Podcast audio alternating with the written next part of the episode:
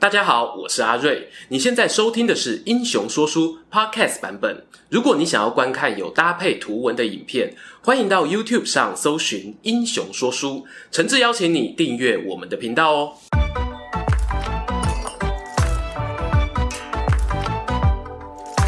Hello，英雄说书的观众朋友，你们好，我是说书人阿瑞，替大家带来精彩的英雄故事。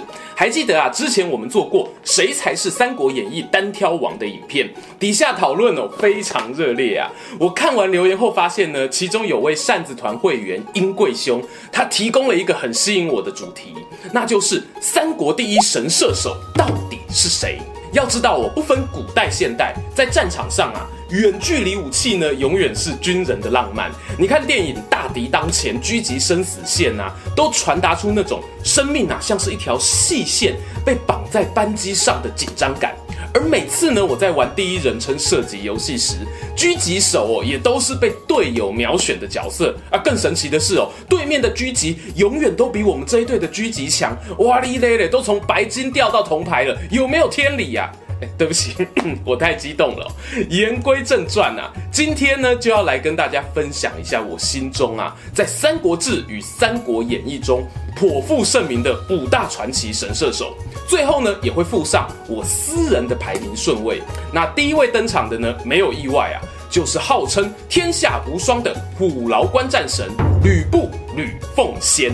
说到吕布呢，我们也拍过不少支影片，包括他在历史上的事迹到底算不算无双战神，又或者吕布是不是真的智勇双全等等那些前尘往事啊，我们今天说好了不提，就专门聊聊神射手这个称号，吕布配得上吗？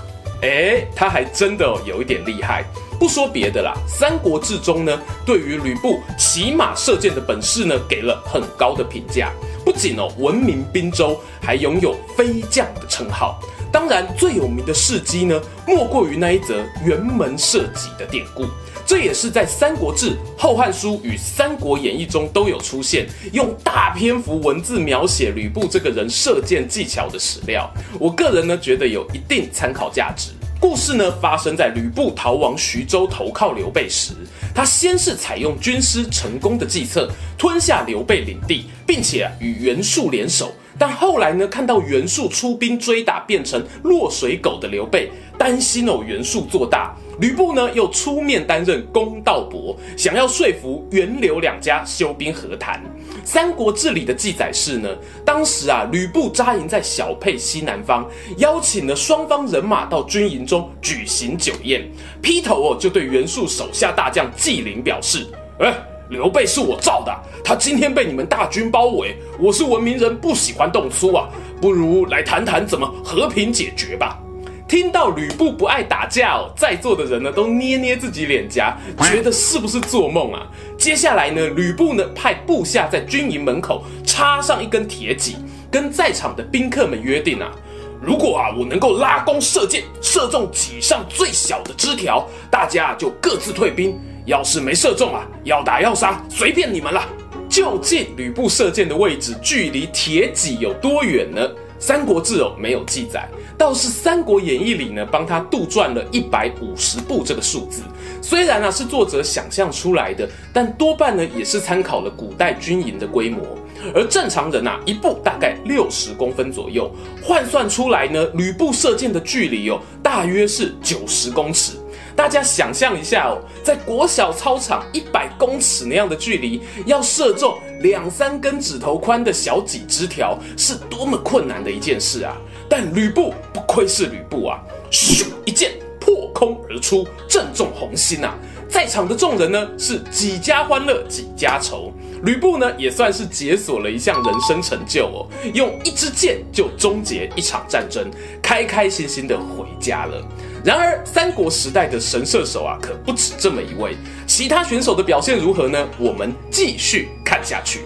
接下来这位啊，也是我们拍过影片的人物——霸气海贼甘宁甘心霸。他和吕布一样哦，是《三国志》里头有记载的远距离攻击好手。两人不同的地方是呢，吕布出身北地，那是骑马射箭。甘宁呢出身长江流域，只好搭船射箭。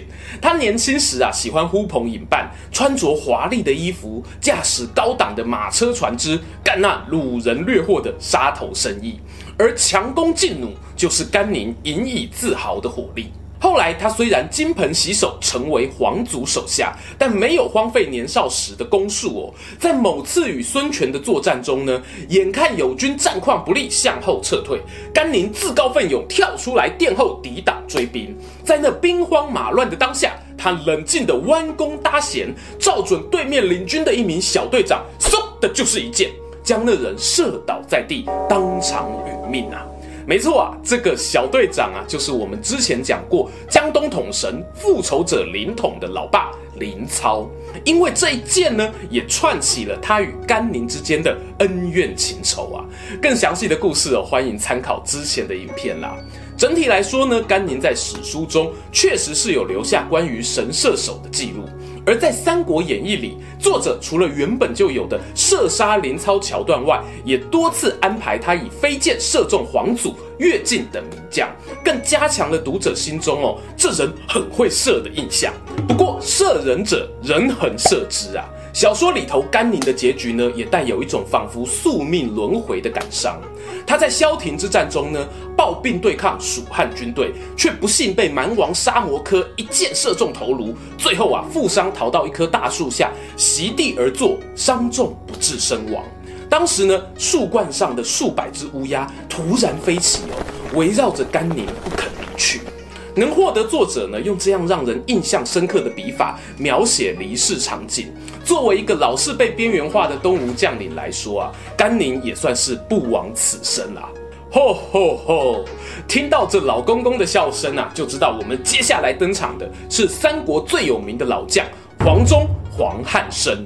频道的老观众呢，应该都知道，之前影片有说过，黄忠呢在正史上其实未必老。虽然是个勇猛的武将，但并没有留下太多关于他射箭技巧的记载。今日呢，大家对于他又老又能射的印象，大多是来自于《三国演义》。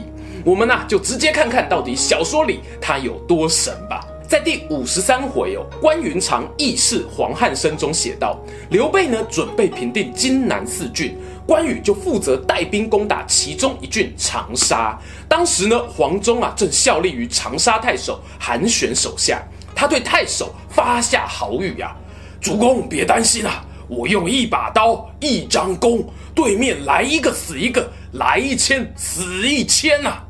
原来呢，作者给他的人物设定是啊，可以拉动两弹的强弓，而且呢，百发百中。两弹是什么概念呢？根据《汉书律历志》记载，十六两为斤，三十斤为钧，四钧呢为弹。两弹呐、啊，就是两百四十斤。这里呢，我们不用跟现代的度量衡对比，就看小说里的相对概念哦。关云长的专属武器青龙偃月刀号称八十二斤，所以呢，黄忠他的弓弦强度接近有三把青龙偃月刀的重量啊！拿着这样一把人间凶器在战场上跑我，可不是开玩笑的。黄忠初登板呢，和关羽的单挑大戏中，一度哦因为胯下坐骑胆怯被掀落地上，关羽呢饶他性命不杀，黄忠啊感恩在心头。隔日再战时呢，使出了百发百中的诈败回马箭，但这一箭呢，不是对准关羽的头，而是头上的盔缨，回报啊他昨天的不杀之恩，同时呢，又炫耀了自己是百步穿杨的神射手。在此之后呢，黄忠也有在入蜀之战射杀邓贤，还有在定军山之战。与夏侯渊呢约定好走马换将，在趁着呢敌军俘虏跑回家之前，一箭将他射倒的案例。话都讲到这了，怎么能不说说夏侯渊呢？第四位要讲的人物就是虎步关右夏侯渊，他和黄忠一样哦，都是在正史中响当当的虎将。小说里呢，被额外赋予神射手的属性。我两年前呢有拍过渊哥的独立影片啊，介绍他这人呐、是以行军快速、千里奔袭闻名。士兵呢还给他起个外号叫三日五百，六日一千，意思是呢夏侯渊嗨起来呀、六天骑马跑个一千里，轻轻松松小 case。而罗贯中呢，也在夏侯渊本来优秀的机动力基础上，替他安装了弓箭特化技能。最出色的描写啊，莫过于《三国演义》第五十六回的曹操大宴铜雀台情节。话说曹操在赤壁之战败给孙刘联军后啊，北返回到邺城，适逢铜雀台落成典礼，正好啊大宴文武百官，提振一下士气。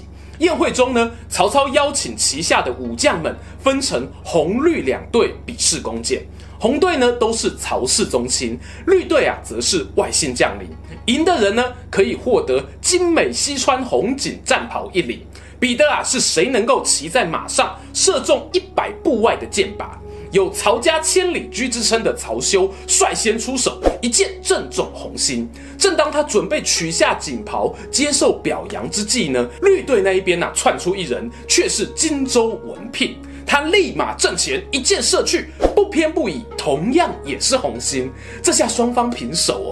曹操正思索要怎么圆场，突然听到啊，红队一人大喝：“先射先赢啊！你们争什么？”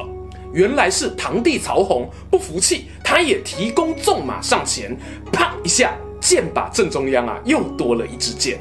哇，这会啊，场上锣鼓喧天，大家闹成一团。绿队中呢，又有一人在观众鼓噪下缓缓出列，那是河北名将张合。他开口说道：“哦，前面三位的设法显不出本事，诸君且看我这一手。”话音未落，他胯下骏马一跃而前，眼看就要冲进一百步外的分界线。张合一拉缰绳，控制马儿急转弯掉头，紧接着双腿夹住马腹，人在半空中扭腰拉杆，背对着箭靶射出一箭，咚一响。现在有四支箭紧紧地插在红心里。你这个 moment 这里吸干，红队那边一位将军飞马而出，速度呢比那张合。同样是来到分界线前，一个紧急刹车加甩尾，马鸣响彻场内外，箭势飞奔如流星，咚一声闷响，众人啊定神细看，那最后一支箭竟然硬生生的把其他四支箭挤在红心两旁，劲道之强哦，让群众啧啧称奇。转过头呢，再看那红袍将军得意洋洋，不就是夏侯渊吗？雄毅的讲啦，好酒沉瓮底。听完了第三、第四位三国神射手，最后还有一位，也是我个人啊最为欣赏的选手要登场，来看看东莱太史慈的本事吧。出身山东东莱的太史慈，堪称啊是《三国志》里头数一数二形象完美的武将，在智慧、品德、勇猛与信义四个面相呢都很出色，尤其是他和孙策之间那种以义许知己。死生不相负的友情，特别令人折服啊！相关故事呢，欢迎参考我们之前的说书。同时，太史慈和吕布、甘宁一样，都是在正史里头有记载神社记录的男人，甚至有成语啊，是因为他而被创造出来的。今天就来说说这个经典故事。故事发生在太史慈加入孙策阵营之后，有一回啊，他们去讨伐马宝贼。用一批万人队包围了敌人据点，有个贼兵啊不肯认输，爬到城楼高处，一手呢扶着屋梁，一手啊指着城下的孙家军大骂：“圈圈你个叉叉，香蕉你个大拔蜡！”太史慈呢在阵前看了也不说话，伸手取来弓箭，打开瞄准镜，对准城楼高处，紧接着就是箭矢划破空气的声音震荡耳膜，下一秒啊！那一个手舞足蹈、嘴巴不干不净的贼兵发出惨痛的叫声，定神细看啊，才发现自己的手掌已经被箭钉穿在屋梁上了。围在四周的孙家军啊，爆出如雷的喝彩。这就是所谓灌手啄坟的故事。你不说，我还以为是在看小说呢。当然，在《三国演义》小说里头，也有写过太史慈从北海突破黄金贼管亥的包围时，以一人之力哦，用炸弹开花的方式射箭驱赶敌人，成功杀出一条血路。单单就气势来说呢，我认为这丝毫不下于前头啊我们提到的几位名将。真要说可惜的地方呢，大概就是太史慈寿命不长啊。又是身居配角，没有办法在演义里有更多发挥空间。好啦，终于又到了结论时间。究竟今天提到的五位名将，在我心中是怎么排序的呢？先说《三国演义》版本的排名哦，在虚构小说中呢，我认为黄忠与吕布的射艺啊，分居一二名。神射手比的是距离、准度、杀伤力。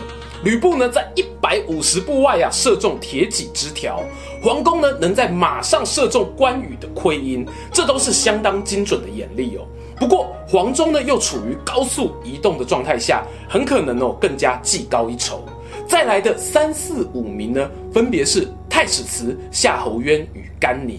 虽然太史慈的对手都是贼兵等级，距离呢也没有特别记载。但是呢，他的弓箭哦，能把人手钉在木头上，造成的伤害力还是相当大的。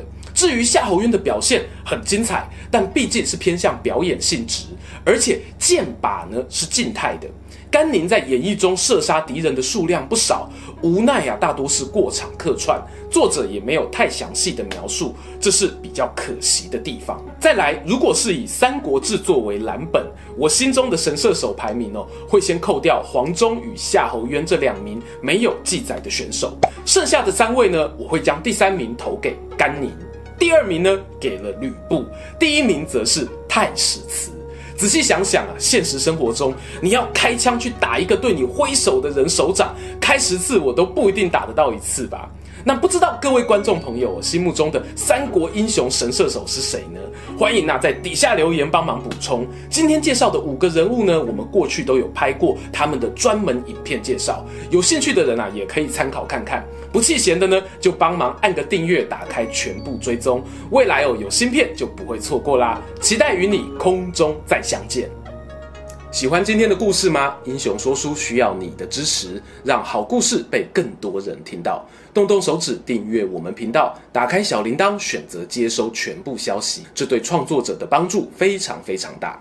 如果你还想要给我们更多鼓励，也可以扫描加入会员 QR code，用每个月一杯咖啡的钱赞助我们的内容创作。这里是英雄说书，我们下次再见，拜拜。